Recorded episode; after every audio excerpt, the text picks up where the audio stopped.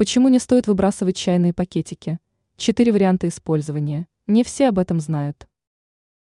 Если вы иногда пользуетесь чайными пакетиками для приготовления напитка, то не стоит спешить их выбрасывать. Вполне возможно, что вы найдете им достойные варианты применения. В чем они состоят? Неприятный запах рук. При приготовлении различной еды кожа начинает приобретать неприятный запах, который обычное мытье не может нейтрализовать. Поэтому нужно пройти первичную обработку. Для этого сначала увлажняем пакетик чая, обрабатываем руки и после этого приступаем к мытью. Вместо патчей. До того, как это популярное изобретение стало таким доступным, женщины умели справляться с отеками и синяками под глазами. Для этого сначала нужно отправить пакетики чая в холодильник. Затем прикладываем их к глазам минут на 20. Для ног. Если вы провели долгое время на ногах и чувствуете усталость, то можно побаловать себя особым образом.